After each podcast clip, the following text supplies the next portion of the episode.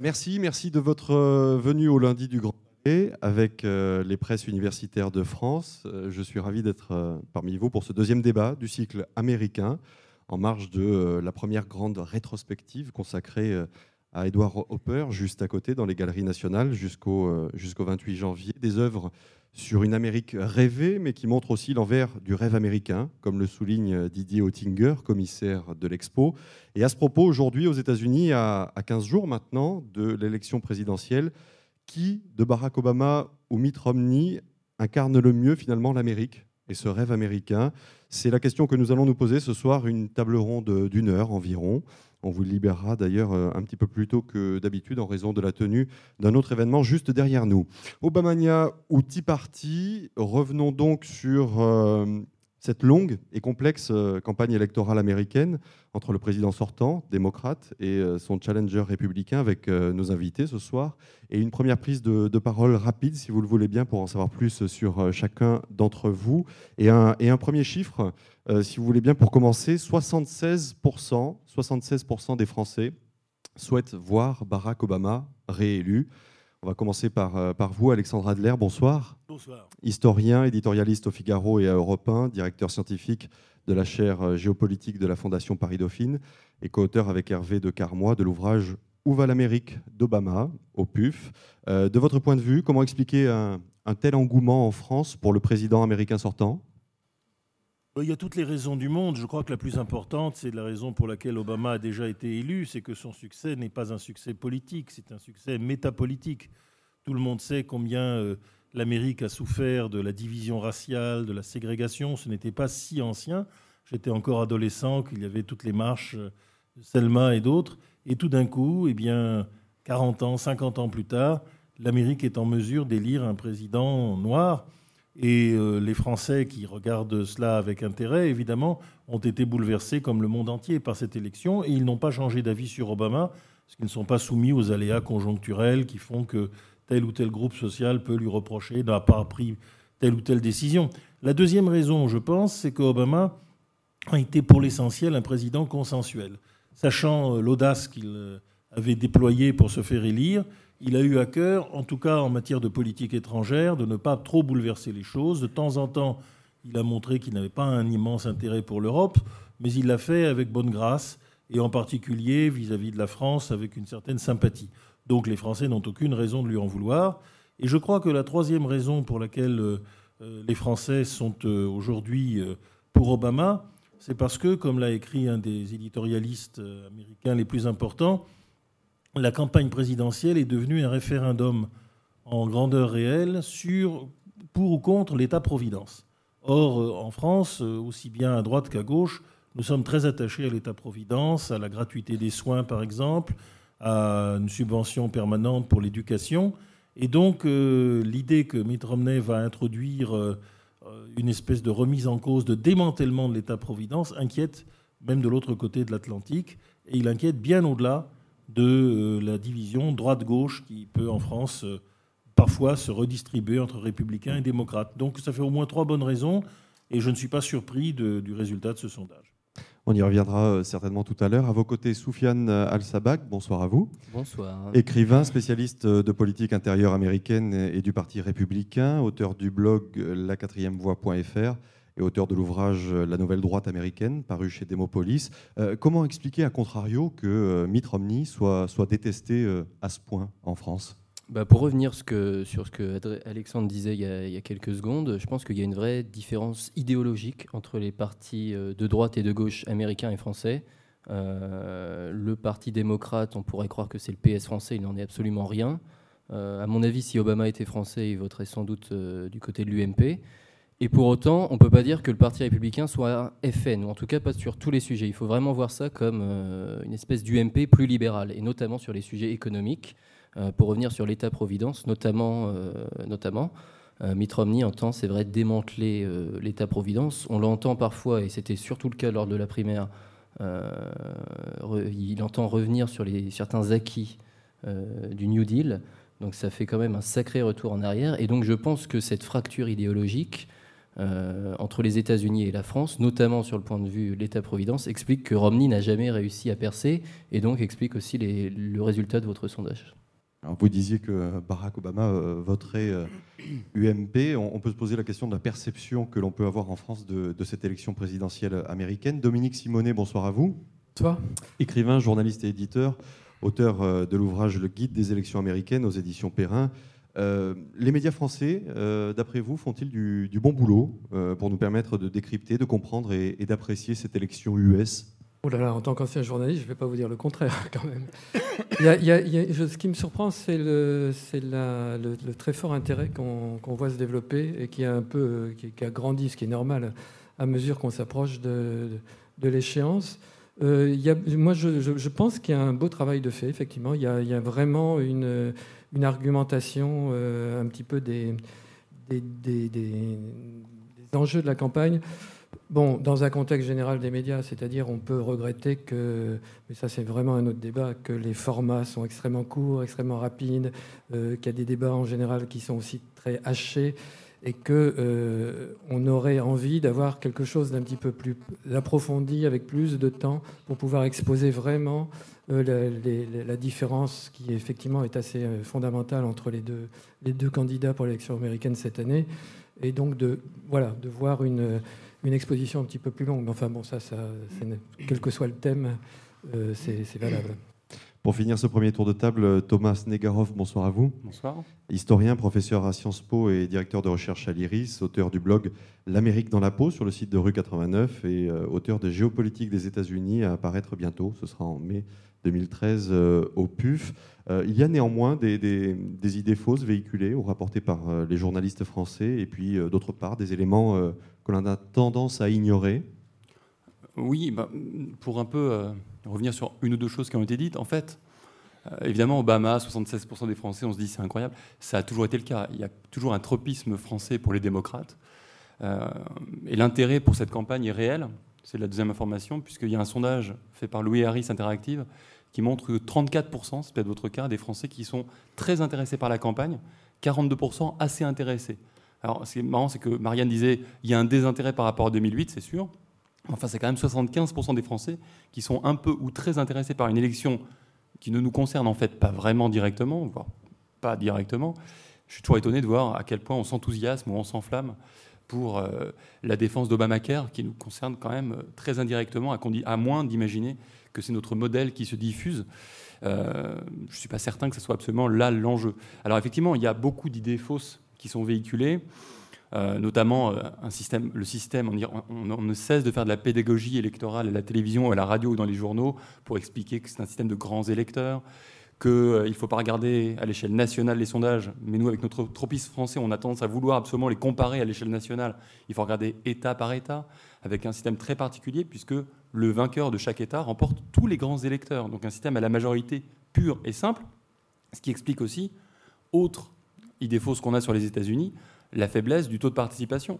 Quand on dit, vous vous rendez compte, alors 60% c'était énorme en 2008, mais quand on dit en moyenne 50, un peu moins de pourcents à l'élection présidentielle, on s'offusque, on se dit vraiment, ces Américains n'aiment pas la démocratie. Mais si vous étiez, vous, un Américain, mettons un républicain vivant en Californie, sachant donc que votre vote ne compterait pas, puisque la Californie sera à tous les coups un État euh, démocrate à la fin, vous n'iriez pas voter non plus. Donc voilà le genre un peu d'idées fausses qu'on peut avoir. Euh, en revanche, il y a des, idées vraies qui sont évoquées dans la campagne, euh, en France notamment. C'est le coût faramineux de cette campagne, qui, à mon avis, la pose d'autres problèmes plus éthiques et qu'il faudrait, à mon avis, évoquer davantage dans les médias français qu'on ne le fait. Et on y reviendra évidemment. Alexandre Adler, si Barack Obama bénéficie d'un d'un énorme capital sympathie en France, on l'a évoqué. Est-ce toujours le cas aux États-Unis, comme il y a 4 ans, comme en 2008 ah Non, il y a une usure du pouvoir qui est inévitable pour tout président. Et il y a des déçus, notamment sur l'aile gauche, qui attendait, on ne sait pas trop d'ailleurs, euh, quel bouleversement de la société, mais le Yes Weekend avait en effet soulevé des attentes euh, qui ne pouvaient pas être satisfaites vu euh, la conjoncture mondiale. Je pense aussi que la gestion de la politique économique au jour le jour n'a pas toujours été satisfaisante. Le livre de Ron Suskind donne les détails des combats à l'intérieur de la Maison-Blanche que le président n'a peut-être pas été toujours en même d'arbitrer. Mais enfin, en gros, malgré tout, Obama se retrouve avec l'essentiel de ses soutiens.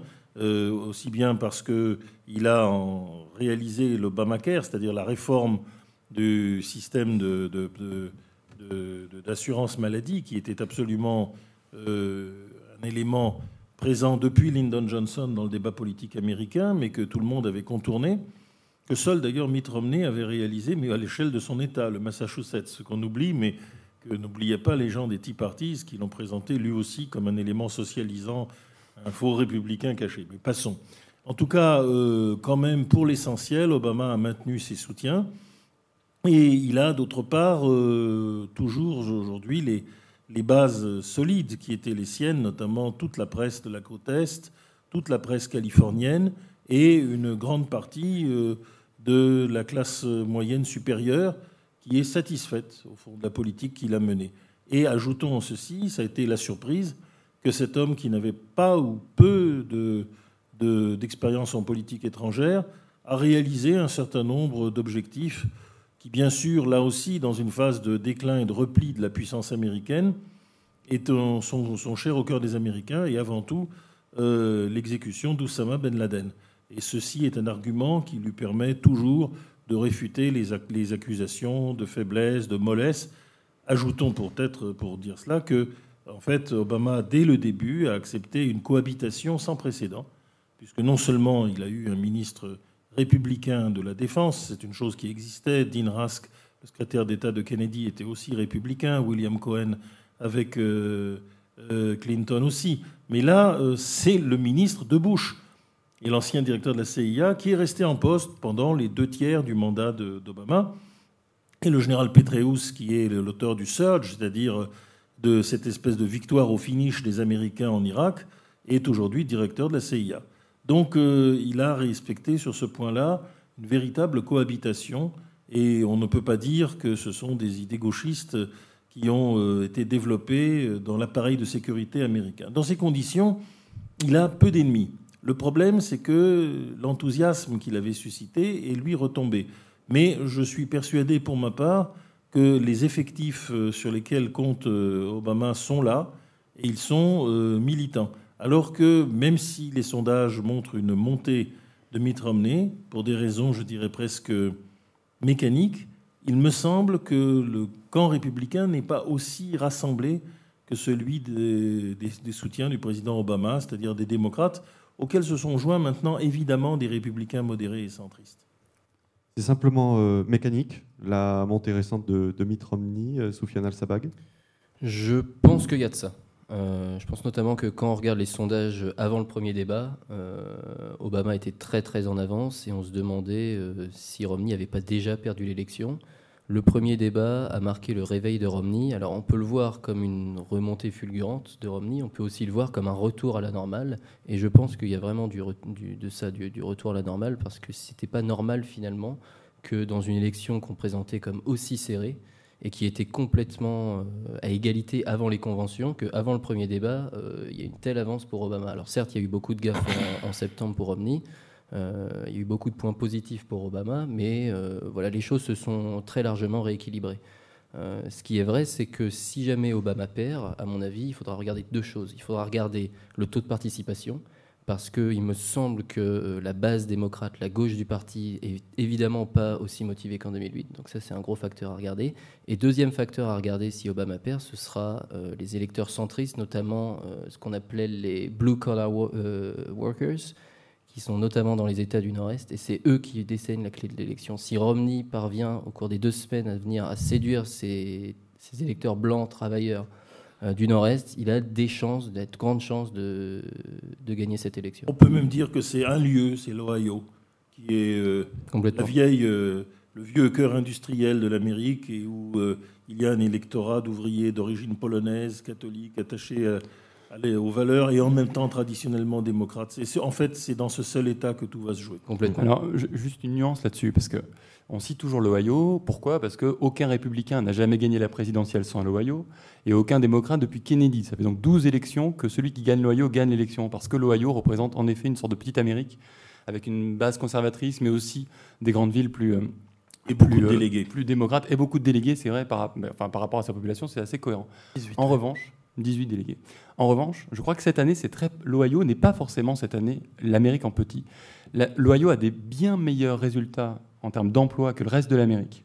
Un taux de chômage de 5,2% par exemple, qui fait que mécaniquement, pour répondre à votre terme, euh, l'Ohio devrait basculer dans la poche de Barack Obama, mais je ne suis pas sûr qu'on ne retrouve pas une situation de 60 avec, c'est pas impossible en tout cas, que euh, Obama gagne l'Ohio, mais perde l'élection générale. Parce qu'il peut perdre le Colorado, il peut perdre la Floride, il peut même perdre la Pennsylvanie, etc. Et on peut avoir une situation qui ressemblerait à celle de 60 finalement, euh, non, pardon, à l'inverse de celle de 60, pardon, à savoir euh, Kennedy avait perdu l'Ohio et gagné l'élection, donc un contraire, puisqu'il gagnerait l'Ohio et perdrait l'élection. C'est une situation qui, parce qu'en général, le taux de chômage ressemble à celui de la, nation, etc. Il y a plein d'indicateurs. Cette année, l'Ohio est très particulier quand même. Dominique Simonet. enfin, sur ce point-là, il y a les projections actuelles euh, montrent que l'Ohio est très très stratégique quand même. bien sûr, il y a 18 grands électeurs. Si, si, euh, Romney gagne la Floride, euh, même si Obama, gagne le Wisconsin, qu'est-ce qu'il y a d'autre? L'Iowa, l'Ohio devient cet État bascule charnière qui peut effectivement faire tomber l'élection et on a, on a quelque chose du, on aurait quelque chose du style de 170 grands électeurs pour Romney et 268 pour, pour Obama, c'est-à-dire hein, quelque chose de très très proche on peut se retrouver dans une situation euh, euh, assez semblable à celle qu'on a connue avec la Floride il y a quelques années, avec justement un too close to call et avec peut-être des, recomptages. Euh, espérons que, ce ne soit pas le cas, parce que c'est toujours un exercice démocratique un peu, un peu frustrant, mais, mais c'est possible. Simplement, je voulais juste rajouter une chose sur le, sur le contexte dont on, dont on parlait. C'est vrai que il y a quand même le contexte de crise et d'économie qui joue. Hein. vraiment, euh, Alexandre Adler l'a rappelé. Euh, il faut se rendre compte que ce qui a sans doute euh, joué dans, les, dans le revirement dont on parlait tout à l'heure et qui a remonté un petit peu ramené, ça a été, à mon avis, beaucoup son image qui était très floue avant, le, avant les débats on l'a vu d'un seul coup se tenir, la route et montrer qu'il était capable de faire face à une élection présidentielle, ce dont on doutait avant les, avant les débats et ce dont même les républicains doutaient. Moi, j'ai suivi toute la campagne républicaine euh, en Californie, c'était absolument calamiteux, enfin en Californie et ailleurs, mais ce que je en Californie, mais c'était calamiteux parce qu'il y avait une orientation euh, à ce moment-là de, des républicains vers euh, une ultra-droite et donc ils s'éloignaient beaucoup d'une situation consensuelle. Euh, Romney a réussi à rétablir euh, cet équilibre, à se resituer un petit peu au centre, à être plus modéré et donc à montrer qu'il était effectivement capable de, eh ben, faire face et donc d'être un candidat euh, valide.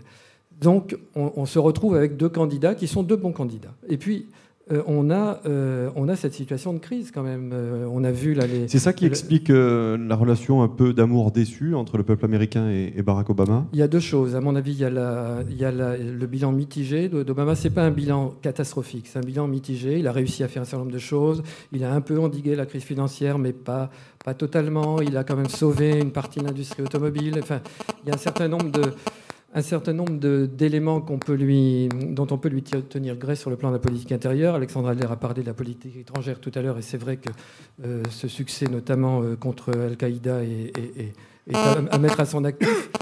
Mais malgré tout, il avait une mission impossible, c'est-à-dire de, se trouver euh, dans un pays et un monde dans une situation de crise énorme, avec un déficit qui est absolument colossal. Là, on parle pour 2011, je crois, de 1100 milliards, hein, quelque chose comme ça. Euh, une, je ne sais pas si c'est mon micro qui fait ça. Une, une, dette, euh, une dette qui est de 15 000 euh, milliards de dollars. On sait même plus ce que ça représente, 15 000 milliards de dollars. Donc, c'est extrêmement compliqué. Le PIB de l'année. Voilà, c'est ça. C'est l'équivalent du PIB. Donc c'est compliqué de sortir d'une situation pareille. Et on sait aussi que la plupart, même la quasi-totalité des, présidents, à l'exception d'un en, en, Europe, tous les sortants ont été balayés. Donc c'est une, une, situation pas très pratique quand on veut se représenter aux élections. Donc le, euh, facteur économique joue, et c'est vrai que des indices semblent un peu monter, un léger fléchissement vers une reprise de la croissance aux États-Unis. Les chiffres du, chômage ont baissé depuis deux mois. Il y a quand même quelque chose qui a l'air d'être légèrement favorable à Obama. Est-ce que ça va lui suffire, en tout cas, pour euh, de décider les gens qui euh, ont pour principal facteur de décision leur vie quotidienne, mm. c'est quand même la question de, l'élection.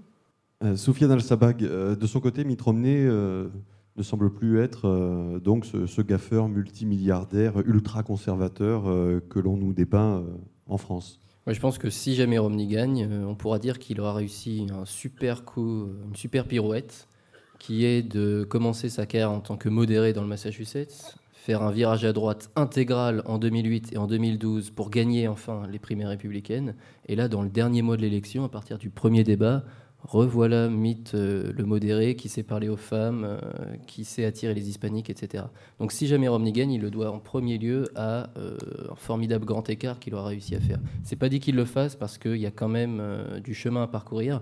Il lui reste deux semaines, mais il a les armes pour le faire parce que la primaire finalement et les, choses qui ont été débattues dans la primaire sont relativement loin dans l'esprit de, de l'électorat moyen américain, l'électorat centriste qui décidera de l'élection. Thomas Negaroff Oui, et euh, d'autant plus. Alors, du coup, d'où la stratégie très, à mon avis, mauvaise de Barack Obama, qui est purement négative. Les Américains aiment qu'on leur dessine une vision, un, progrès, un projet clair pour l'Amérique. Et la campagne d'Obama, depuis le départ, a constitué, a consisté, pardon, en une description très euh, manichéenne quand même euh, de Mitt Romney, présenté, pardon, comme étant euh, en gros, effectivement, ce multimilliardaire, ce qui n'est pas un problème aux États-Unis, à condition de créer de l'emploi aux États-Unis et pas de délocaliser, à condition de payer les impôts aux États-Unis et pas euh, d'aller euh, euh, les placer dans des paradis fiscaux, par exemple. Donc, on a dépeint une sorte de Mitt Romney qui était finalement une sorte de candidat anti-américain qui ne défend pas les intérêts de l'Amérique, ce qui était plutôt malin de la part des démocrates durant l'été, puisque c'est un peu la critique qu'on a adressée en permanence à Barack Obama du côté républicain pendant 4 ans, et même pendant la campagne de 2008, à savoir de ne pas être un vrai Américain. Vous avez sûrement en tête tous les débats sur son certificat de naissance, mais même après, on va cette nuit on parlera de politique étrangère lors du débat Obama-Romney, le troisième débat qui sera très important. Eh bien, euh, affleurera à mon avis souvent l'idée que la politique étrangère de Barack Obama est anti-américaine dans la mesure où elle n'est pas classiquement américaine et qu'elle a conduit à l'affaiblissement de l'Amérique. Et donc il y a eu un premier temps où, Romney a été, et ça il faut jamais le faire quand on est en politique, il a été, il a été euh, décrit par ses adversaires avant de pouvoir se présenter lui-même. Et ensuite il y a eu un deuxième temps qui est effectivement celui où Ro- Romney a été en fait ce qu'il est vraiment, à savoir quelqu'un de plutôt modéré, qui a été poussé à sa droite lors de la primaire républicaine par le mouvement Party, et donc forcément pour être élu il a dû aller vers sa droite, mais il a ensuite reconquis plutôt les modérés, les indécis. Et Barack Obama, je trouve, au contraire, est resté accroché à une espèce de stratégie euh, négative. Et encore il y a quelques jours, il y a trois jours, il a inventé un nouveau concept, Barack Obama, qui est la romnésie. Euh, en, expliquant, oui, mais ce que vous dit Mitt Romney aujourd'hui, le modéré sur les femmes, sur l'avortement sous conditions, etc., mais souvenez-vous de ce qu'il disait cet été. Il- ce type est atteint d'une maladie qu'on appelle la romnésie, l'amnésie. Mais je crois que ça ne porte pas du tout dans l'opinion. Les Américains veulent un projet positif. Tous les indicateurs, et je suis vraiment étonné que les démocrates continuent une telle campagne, tous les indicateurs montrent que les Américains en ont assez des campagnes négatives. Or, la campagne de Barack Obama, elle est essentiellement là-dessus. Il n'a pas, je crois, eu le courage de défendre suffisamment son bilan et de dépeindre, et surtout de dessiner une voie pour l'Amérique des quatre prochaines années.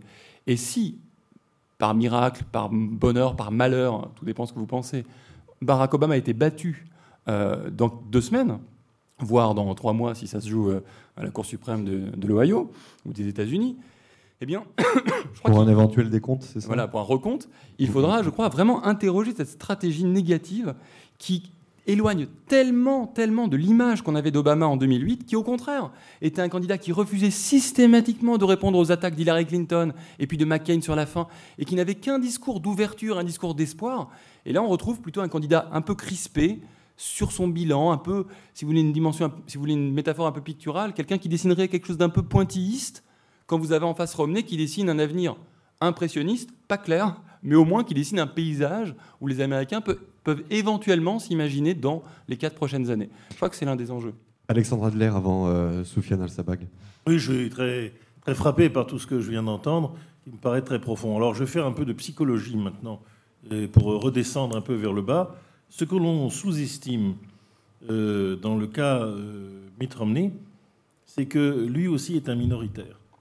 Bien sûr, euh, Obama, euh, selon les Tea Parties, est un socialiste kényan musulman qui n'est pas né aux États-Unis. D'accord.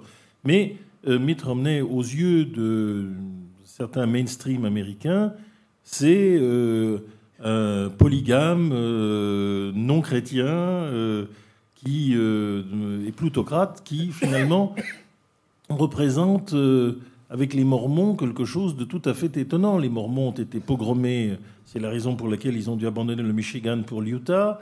L'État de l'Utah n'a été, accueilli dans l'Union que quand les Mormons ont fait amende honorable sur la polygamie. chaque année, il y a des inculpations pour polygamie que le sénateur Orrin Hatch essaye de faire lever.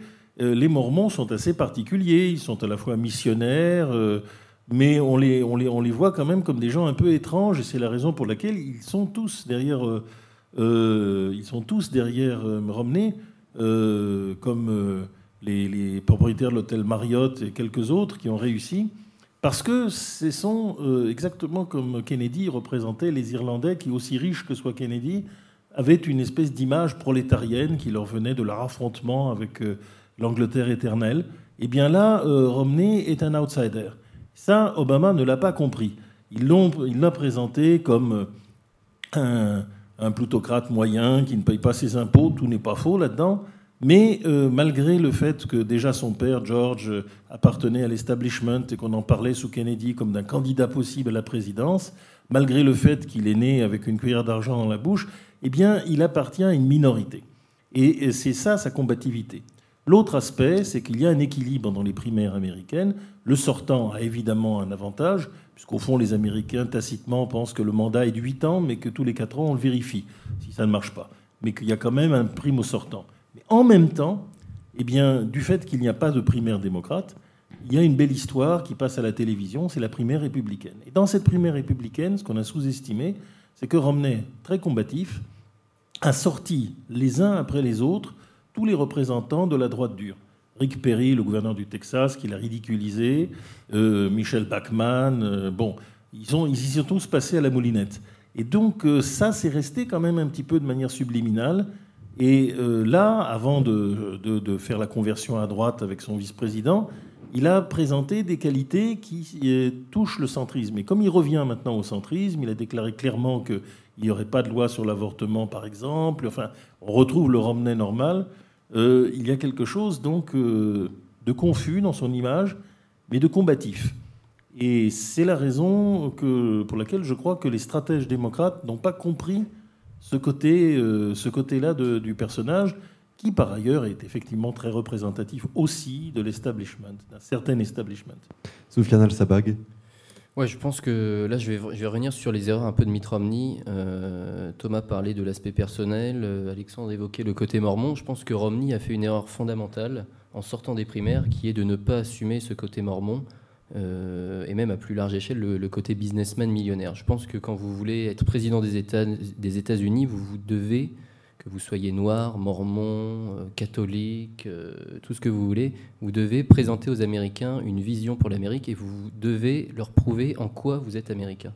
Et Romney, jusque-là, je pense, ou en tout cas il le fait, mais un peu trop tard, il n'a jamais présenté son américanité aux Américains. Il n'a jamais dit voilà ce que j'ai fait de bon dans mon église, voilà en quoi j'ai aidé les gens, voilà en quoi euh, je veux aider 100% du peuple américain. Et donc c'est pour ça que euh, la vidéo des 47%, par exemple, a eu un tel impact. Mitt Romney n'a pas fait comme Barack Obama en 2008, qui est d'assumer euh, ses défauts, on va dire. Le défaut de Romney, c'est d'être millionnaire en temps de crise et d'être mormon, une religion un petit peu obscure qu'on ne connaît pas trop. Obama, en 2008, c'est vrai, il était noir, il avait de grandes oreilles, son père était musulman, il, élevait des chèvres au Kenya, mais tout ça, il l'a présenté aux Américains. Et il a dit voilà en quoi j'ai réalisé le rêve américain et voilà en quoi je peux être le leader de cette nation. Ça, Obama, il l'a fait en 2008. Et, euh, et Romney, en 2012, ce travail-là d'américanisation, il ne l'a pas fait. Et c'est pour ça que dans une élection qui s'annonce comme très très serrée, entre un président qui a un bilan un peu mitigé, mais que de toute façon on aime bien de façon générale, et un businessman millionnaire qui paraît très compétent pour euh, redresser le pays, mais qu'on ne connaît pas ou pas assez, eh bien les Américains pourraient être, tentés de, prendre l'alternative la, plus sécuritaire, euh, celle du président résultat moyen, mais qui progresse un petit peu et surtout qu'on aime bien, qui représente bien la nation. Thomas Negarov, c'est celui qui sera le plus américain des deux? Oui, c'est même plus que ça, c'est celui qui sera le plus l'Amérique. Effectivement, d'où la question euh, de la religion qui a été posée à un moment donné. On a, Gallup a fait une enquête d'opinion auprès des Américains en leur expliquant. Gallup qui est Un institut de sondage américain. Excusez-moi. En, en, demandant aux Américains, voilà, si, vous, si votre candidat avait toutes les compétences requises, mais qu'il était, et là on a listé une série d'éléments identitaires minoritaires, est-ce que vous voteriez quand même pour lui? Alors le pire, c'est d'être musulman. Ensuite, mais le pire, enfin, c'est-à-dire que ça, ça quand même 20%. 20% des gens qui considèrent que, leur que le candidat est le meilleur, même de leur parti. Mais s'il est musulman, c'est impossible de voter pour lui. Ensuite, en deux, c'était athée. En trois, c'était euh, homosexuel. Et en quatre, c'était mormon. Donc en effet, il y avait un, il y avait un biais mormon, mais je crois qu'il joue peu dans cette élection finalement. Il joue peu, euh, et au contraire, au contraire, bien sûr, il a mis un moment à en parler, mais dans le dernier débat, par exemple, à la fin, il y a une très bonne question d'un indécis. Vous savez, c'était des Américains qui posaient des questions aux deux candidats, des questions qu'apparemment les deux candidats ne connaissaient pas. Et l'une des questions a été euh, qu'aimeriez-vous dire pour vous présenter une chose que les gens ignorent en fait le plus, ou une idée fausse qu'on a sur vous? Et Romney a dit ben moi, je suis un mormon convaincu, et c'est pour ça que je m'occuperai de 100% des Américains, donc il y avait l'allusion aux 47%, parce que dans mon église, la charité, c'est essentiel. Et à ma table, quand quelqu'un souffre et manque de quelque chose, eh bien, je lui tends la main. Et donc, on a quand même, hein, sur la fin de la campagne, euh, cette connexion entre cet élément minoritaire, qui pourrait effectivement l'éloigner de cette Amérique mainstream, avec effectivement son, avec une, une réalité qui est celle d'une distance qu'on avait cherché à entretenir entre lui et les Américains. Mais moi, je ferai attention quand même parce qu'on est en train de tous d'expliquer à quel point la campagne, enfin, à quel point Barack Obama va gagner. Moi, je suis alors là. Euh, rien. Non mais on est en... ça non plus. Ouais, on est en train d'expliquer. Si, on, est en train d'expliquer, de dire oui, il va perdre parce qu'il n'a pas su faire ça. Euh, Disons que si Obama est battu, il y a un certain nombre de lois qui étaient inscrites dans les reins de la, de la compétition électorale américaine qui seront subverties. bien sûr. La première et la plus importante, me semble-t-il, c'est que l'on dit que les Américains se feront leur idée à la rentrée et que donc le sondage de Labor Day, c'est-à-dire le, début de la rentrée de l'année effective, est assez représentatif, modulo évidemment de grands événements. Il y en a eu, hein, la crise de 2008 s'est produite après Labor Day, mais elle a, elle a encore augmenté les chances d'Obama à ce moment-là. Mais sinon, euh, il y a des variations de l'électorat, mais pas énormes. Donc euh, Obama était nettement en tête à ce moment-là. Et malgré les, trous d'air qu'il a subis, euh, normalement, il devrait être réélu. S'il ne l'est pas, c'est quand même un tremblement de terre. On sait bien que toutes ces lois ne sont pas des lois, elles sont faites pour être transgressées. En tout cas, euh, l'empirisme de Hume domine aux États-Unis, mais c'est quand même, ce serait une grande surprise, car euh, un président sortant qui est en tête des sondages pendant toute une période, si vraiment à un moment donné il fléchit, c'est que quelque chose est en train de se passer. Et moi, je ne vois pas un mouvement comme cela euh, pour euh, Romney, comme il y en a un pour Truman en 1948, qui a été le, grand moment où, avec euh, ces, discours qu'il menait de sa plateforme, de, son train et tout ça, Get them hell, Harry, il avait commencé à remonter de manière un peu comme dans un, vrai film de John Ford. Là, non. Romney est apparu comme meilleur, beaucoup plus intelligent, beaucoup plus capable qu'on l'avait pensé, mais ça n'est tout de même pas, à mon avis, une dynamique majoritaire. C'est pas une chevauchée fantastique, quoi. Voilà, donc je prends, je prends, je, je prends le pari, mais je me suis souvent trompé sur les présidentielles américaines, mais je prends le pari que quand même, malgré, euh, euh, disons, euh, le good show qu'il donne, il ne devrait pas être élu. il y a quand même une campagne, il y a quand même une campagne qui ressemble, si en tout cas l'issue est fatale pour Barack Obama, ça sera celle de 80 avec Jimmy Carter. Et les, républicains ne rêvent que d'une chose, c'est de faire de Barack Obama un Jimmy Carter qui, je vous le rappelle, a fait un seul mandat, qui a été en tête très longtemps dans les sondages et qui finalement a perdu. Alors vous allez me dire, et puis idéologiquement avec quand même des, choses qui sont assez proches hein, sur la place de l'État, euh, Reagan étant un modèle. Avec l'ambassade de Téhéran, avec toujours, bien sûr. toujours occupée, avec, un sentiment d'humiliation. Voilà, c'est pour ça. Et, puis, et, avec la, euh, et, avec la, faiblesse. Et un acteur de Hollywood exceptionnel, formé au Parti communiste américain, Ronald Reagan, quand même. Un grand mythomane aussi, ouais. Non, mais c'est vrai, mais en revanche, non, mais c'est pour ça que le débat de cette nuit est important, parce que pour Barack Obama, c'est cette nuit qu'il est Carter ou qu'il sera jamais Carter. Parce que Carter, il a été battu en 80. Pourquoi? Parce qu'il avait l'image, non seulement d'un outsider comme Barack Obama en 2008, il a été élu en 76, il était méconnu, Jimmy Carter, comme Barack Obama. Donc un vent de fraîcheur à Washington. Et puis, bah, au bout d'un moment, les Américains, ils veulent un peu de une présidence un peu classique, le président qui ressemble à euh, celui qui est sur leur billet de, billet de banque, par exemple. Ben voilà, et, Carter a perdu aussi quand, après la crise de Téhéran, eh ben, il s'est révélé incapable de réagir et que les républicains ont pu dire ce que disent aujourd'hui les républicains, à savoir l'Amérique est attaquée quand elle est faible, le président des États-Unis est faible, il faut donc s'en passer. Alors, ce n'est pas un contexte de guerre froide aujourd'hui, même si Mitt Romney aimerait nous le faire croire quand il dit notamment que le principal ennemi géopolitique des États-Unis, c'est la Russie. Ce qui est peut-être un petit peu discutable, même si je parle sous l'œil d'un expert oh non, non, je, de la Russie. Trouve ça, je trouve ça assez, assez renversant. Oui. Dominique Simonet, euh, un commentaire et puis, et puis peut-être euh, euh, nous expliquer ce qui fait principalement la différence entre les États-Unis et la France dans le fonctionnement de la, de la politique et de l'élection présidentielle. On, a l'impression que c'est la religion. Le, le facteur religieux? Un commentaire d'abord, je vous réponds après. Euh, je pense que moi, je reste convaincu quand même que le facteur euh, important, euh, décisif, c'est sur l'électorat, sur les, les, indécis, tous les gens qui, hésitent. Et, à mon avis, ils hésitent pour une chose, c'est est-ce que ça va améliorer ma vie quotidienne, qui est devenue catastrophique depuis plusieurs années. Je crois que c'est vraiment le critère absolu. Il y a un deuxième critère, c'est vrai, c'est aussi la sécurité. On va sans doute le voir dans le débat de cette nuit où on aura, c'est ce que vous disiez, on aura un, un, Romney qui va accuser Obama d'être faible, de, n'avoir rien fait sur le Moyen-Orient, euh, d'avoir été trop laxiste en Libye. On voit, il va être accusé de, en Iran, etc.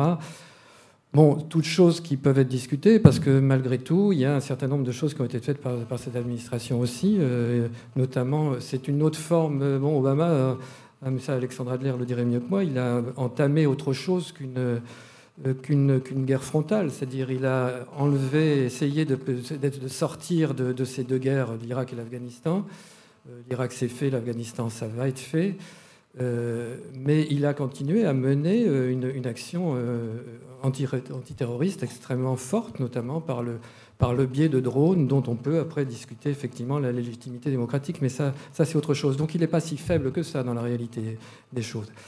Euh, sur le plan de, cette, de, la politique étrangère, donc ça va jouer, euh, jouer là-dessus. Est-ce que Romney disant euh, Obama c'est un président faible, regardez il fait pas grand-chose, il laisse même tuer ses ambassadeurs, et Obama essayant de, défendre son bilan et surtout de dire que Romney n'a pas, bah, pas beaucoup d'expérience, ça c'est moins qu'on puisse dire puisque il a un mandat de gouverneur, il n'a pas d'expérience en politique étrangère.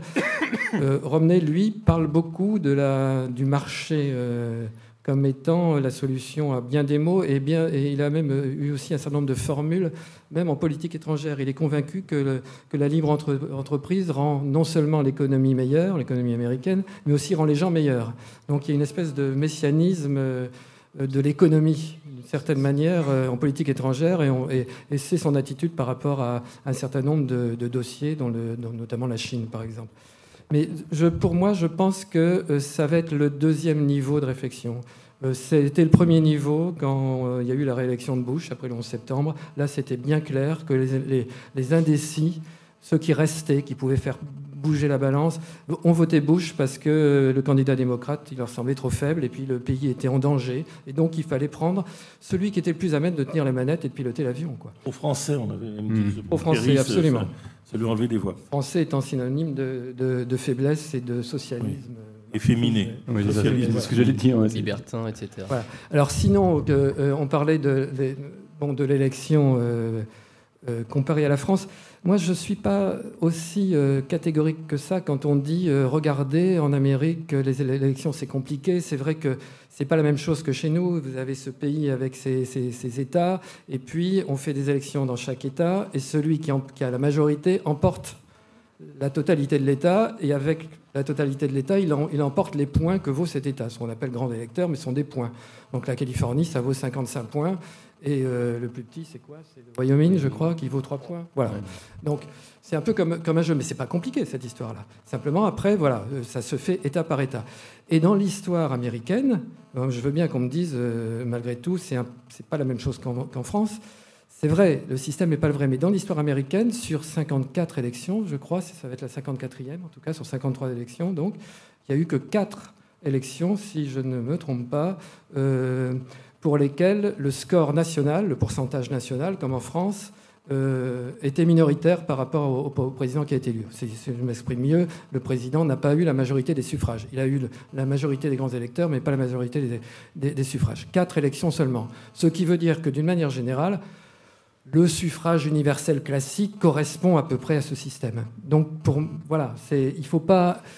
C'est vrai qu'après les sondages, ils ont leur marge d'erreur, ils ont leur, euh, ils ont leur, euh, leur interprétation, mais d'une certaine manière, ça donne des indications qui sont pas trop mauvaises. Et là, on a un duel serré euh, avec les sondages nationaux, et c'est ce qui va se passer. Ce qui explique des euh, visites dans certains États, des dépenses colossales en spot de publicité dans certaines régions des États-Unis. Total. J'ai même lu un journaliste du New York Times qui disait que la saturation médiatique est telle que l'effet pervers, enfin l'effet imprévu, pas pervers d'ailleurs, c'est que les gens ont accordé beaucoup plus d'importance au débat présidentiel, tellement ils étaient saturés, comme assourdis par euh, le matraquage que les deux candidats assuraient. Ils racontent comment dans un supermarché, il y avait déjà des publicités euh, pour l'un ou l'autre candidat vers 6h15 euh, à l'ouverture. Enfin, donc une espèce de, saturation et de, sur de, surbooking de, ces publicités payantes.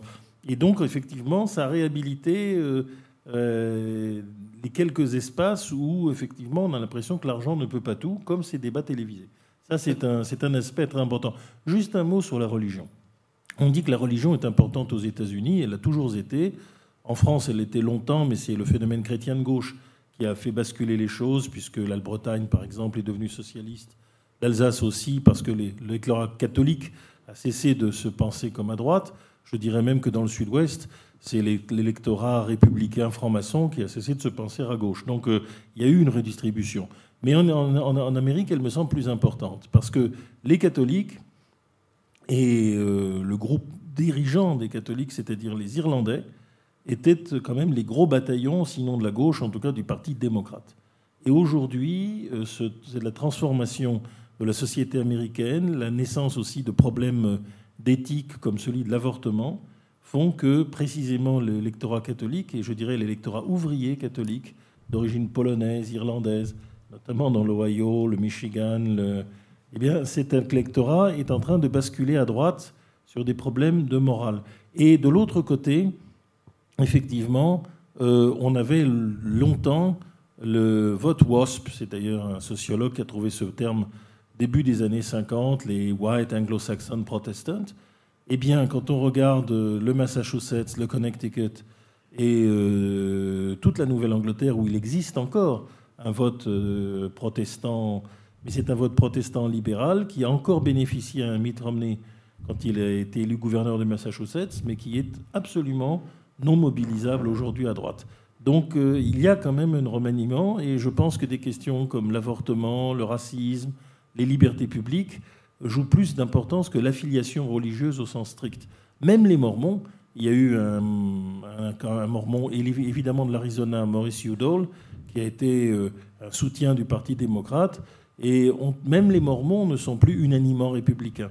Donc euh, je pense que le, facteur religieux joue, mais il joue de moins en moins. Et quand on pense que les latinos sont rebutés par la politique euh, anti-immigrée du Parti républicain, qu'ils sont le plus gros groupe catholique euh, aux États-Unis, bien que beaucoup passent à l'Église évangélique, eh bien, on se dit que effectivement, ces critères-là, qui étaient décisifs quand Kennedy était encore candidat, ne le sont plus. Est-ce que les épouses des candidats peuvent faire la, différence? C'est vrai qu'aux États-Unis, elles ont un rôle euh, assez primordial euh, dans la course à la présidentielle. Thomas Negroff Oui, elles jouent un rôle essentiel c'est le rôle, je crois, de parfaite épouse qui a une double mission. La première, celle de normaliser son mari, puisque euh, pour rassembler, il faut aussi euh, pour rassembler les Américains, il faut aussi leur ressembler.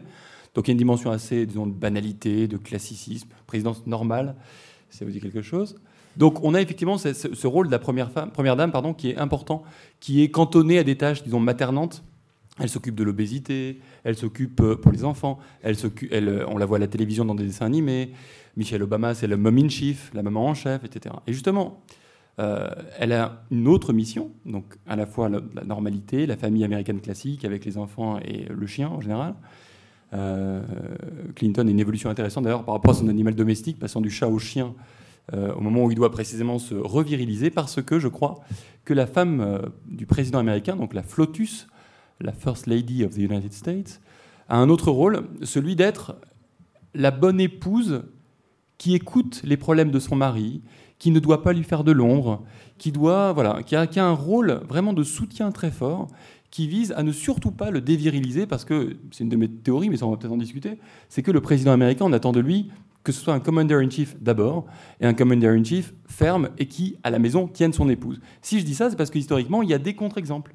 Il y a par exemple Betty Ford, qui, alors en plus femme d'un président non élu, doublement non élu, parce qu'il remplace un vice-président, et puis ensuite il remplace Nixon qui, euh, qui démissionne.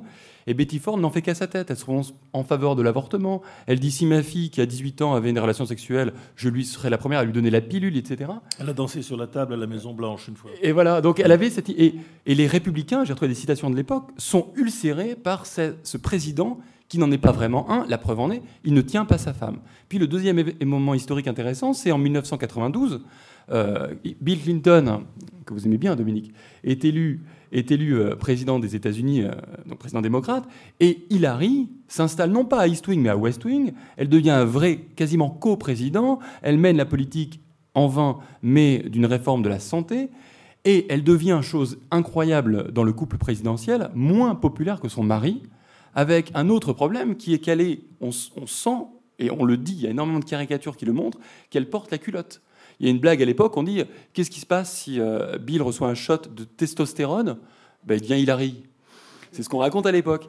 Et alors, ce qui est intéressant, c'est qu'en 94, quand les démocrates prennent une raclée mémorable lors des midterms, on explique à Hillary Clinton qu'il faut qu'elle se, permettez-moi l'expression, redadamise, qu'elle devienne une première dame parfaite et elle joue le jeu. Elle, avait déjà d'abord joué une première fois le jeu en 80 après un échec euh, pour devenir gouverneur de l'Arkansas pour être réélue. Elle avait enlevé ses lunettes. Elle avait accepté de se faire appeler Clinton alors que féministe, elle refusait, elle voulait être appelée par son nom de jeune fille, Hillary Rodham. Et en 94, bis repetita. Alors je vous voyez les images, c'est hallucinant. Elle fait la visite à la Maison Blanche, elle est bien coiffée, elle montre le sapin de Noël et elle explique que son travail, alors qu'elle disait le contraire en 92, c'est de faire des petits gâteaux pour son mari, et quand il rentre du travail, lui faire couler un bain, et essentiellement l'écouter quand il a des problèmes. Stratégie payante, puisque c'est l'un des facteurs, pas le seul évidemment, qui expliquera la victoire en, 96. Donc oui, les premières femmes, et c'est pas que anecdotique, je crois, ont un rôle essentiel à tenir auprès de leur mari, peut-être en France aussi. Soufiane Al-Sabag, euh, on connaît un, peu Michelle Obama. En revanche, Anne Romney, euh, on ne la connaît pas trop en France. Ben, c'est vrai que pour le coup, pour Mitt Romney, euh, Anne Romney se révèle jour après jour une arme déterminante si jamais il devait gagner l'élection. Pourquoi? Parce que tout simplement, Thomas le rappelait tout à l'heure, Romney a été très tôt défini par les démocrates comme un millionnaire, un businessman sans cœur, qui ne s'occupe que de 50% de la population américaine et laisse tomber l'autre. Anne Romney apporte à Mitt Romney ce côté humain elle, euh, elle en fait finalement, elle, change l'image de robot de Mitt Romney. Et ça, c'est terriblement important. Il y a encore deux jours, elle était dans un meeting pour le cancer du sein. Les Américains ont pu voir Anne Romney euh, avec ses 63 ans, avec beaucoup d'énergie. Et les Américains veulent voir ça. Ils veulent se dire que la première dame sera efficace à la fois physiquement et moralement auprès de, son président de mari. C'est une, variable qui est indémodable et qui est vraiment extrêmement importante.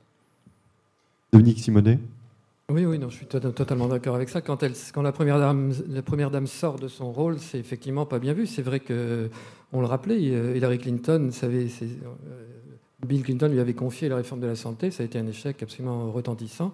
Bon, mais ce qui ne veut pas dire, là, c'est un bel exemple, ce qui ne veut pas dire qu'on reste première dame à vie, puisqu'elle s'est quand même retrouvée secrétaire secrétaire d'État dans cette administration et avec plutôt d'ailleurs pas mal de, de succès. Je pense qu'elle a bien contribué à, à redorer un petit peu l'image des États-Unis dans le monde après, le, après les, deux mandats de, George Bush.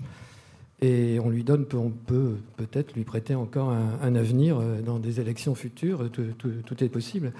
Euh, je voulais juste revenir sur une chose euh, qu'Alexandre Adler a, a évoquée tout à l'heure sur le, côté des spots publicitaires et de, cet envahissement un petit peu de la publicité.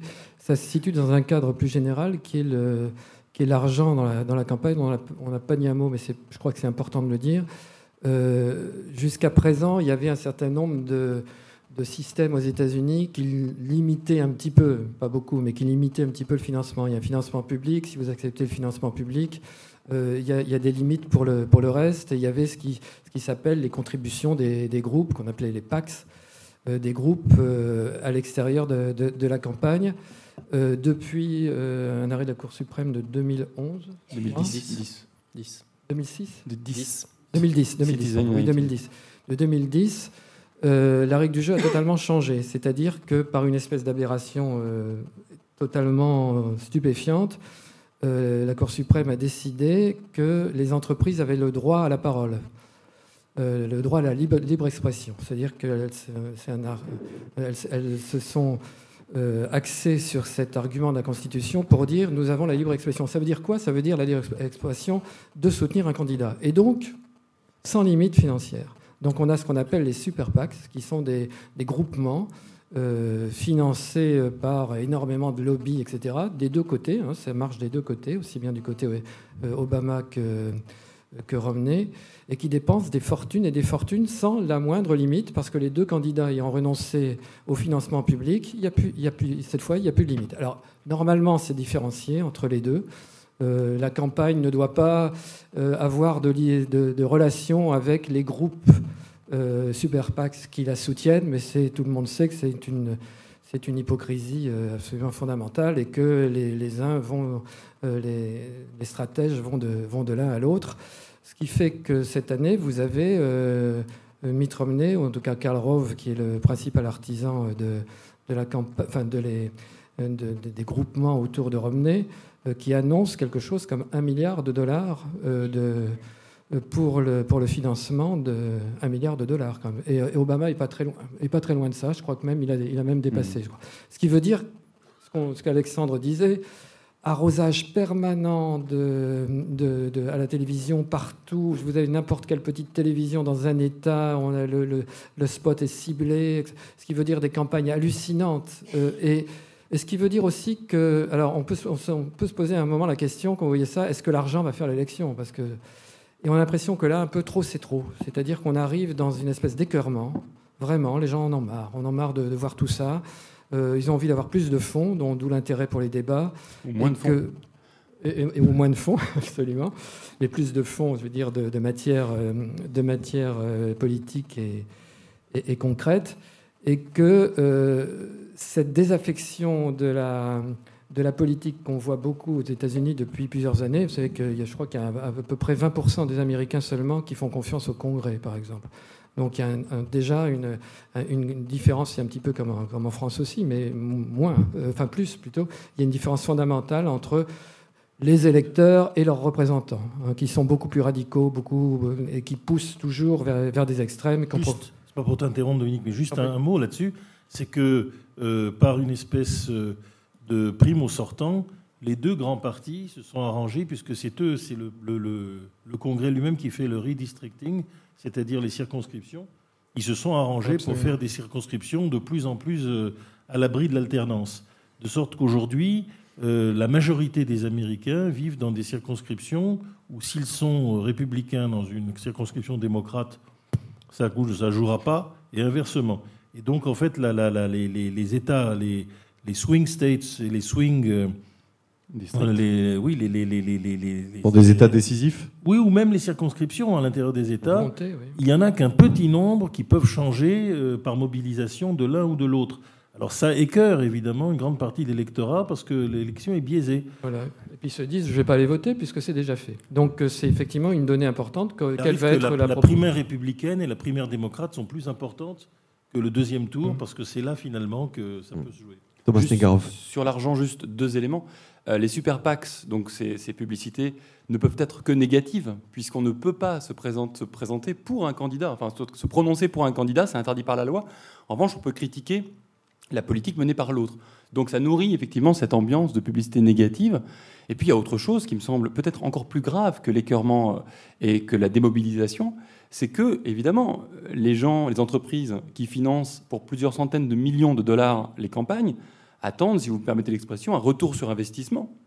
Et donc, quand on entend lors du, lors du deuxième débat, sur une heure et demie, 20 minutes de Mitt Romney sur l'indépendance énergétique, sur le fait de relancer l'exploration pétrolière dans l'Alaska, de relancer le fameux oléoduc Keystone XL, euh, qui est du pétrole non conventionnel, donc très mauvais pour l'environnement, depuis le Canada jusqu'en Illinois et d'autres raffineries, ou quand on entend relancer la production de charbon, c'est pas, je crois, un fond idéologique de Mitt Romney qui n'a rien à voir avec ce monde pétrolier, c'est davantage le fait que ceux qui financent sa campagne attendent cela de lui.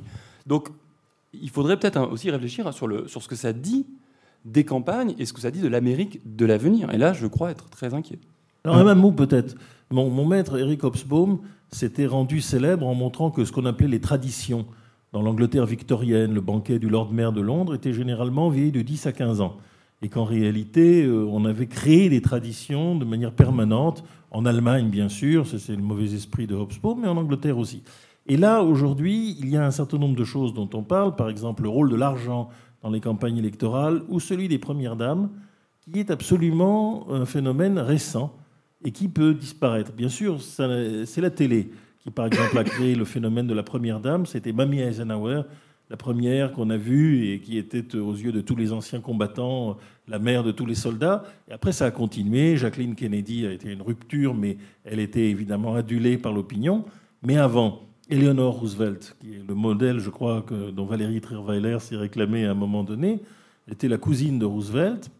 Elle ne vivait plus à la Maison Blanche très vite. Elle vivait dans, dans son appartement new-yorkais. Elle était en gros communisante et elle défendait absolument toutes les causes de gauche et d'extrême gauche. On ne le reprochait pas à Franklin Roosevelt. Euh, et en fait, euh, à l'époque, on pouvait se permettre des choses qui euh, n'existaient pas. Madame Truman n'a jamais été vue par les Américains, parce que tu sais, il n'y avait pas de télévision encore. À la radio, elle ne parlait pas.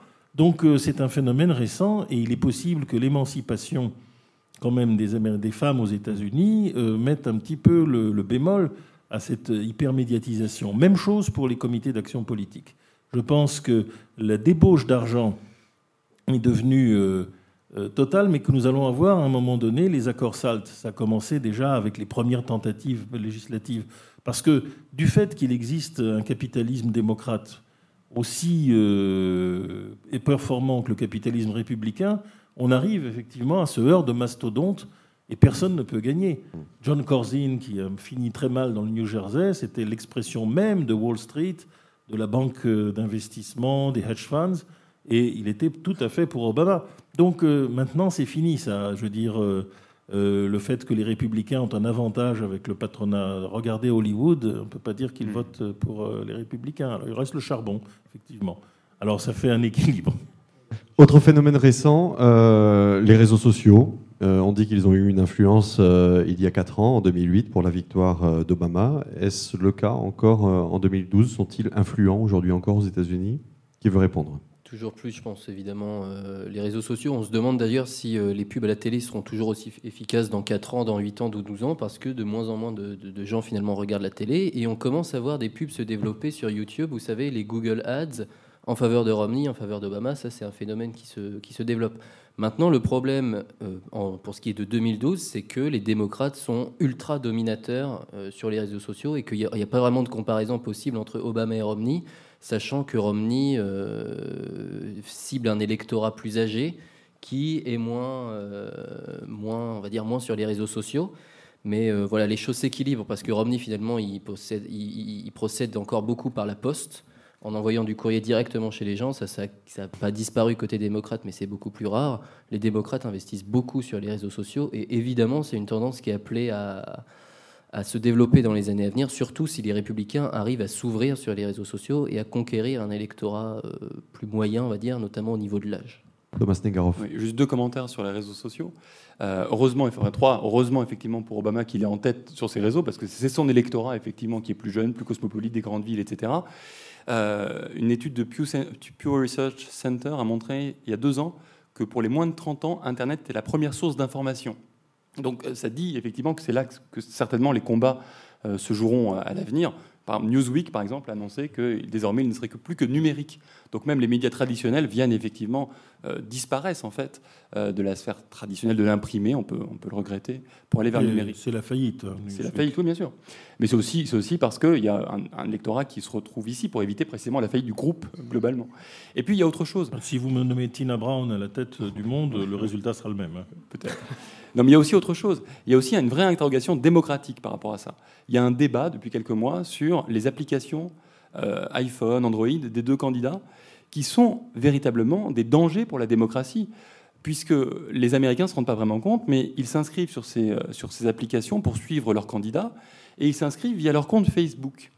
Et via leur compte Facebook, le site, donc le site du candidat, récupère toutes les informations de Facebook, les contacts, les photos, tous les amis, tout ce qui a été écrit, etc. Et ensuite, vous pouvez faire une campagne à l'envers, finalement, du haut vers le bas, euh, qui est donc très différente de celle de 2008. Vous avez par exemple aujourd'hui une application pour les deux camps d'ailleurs.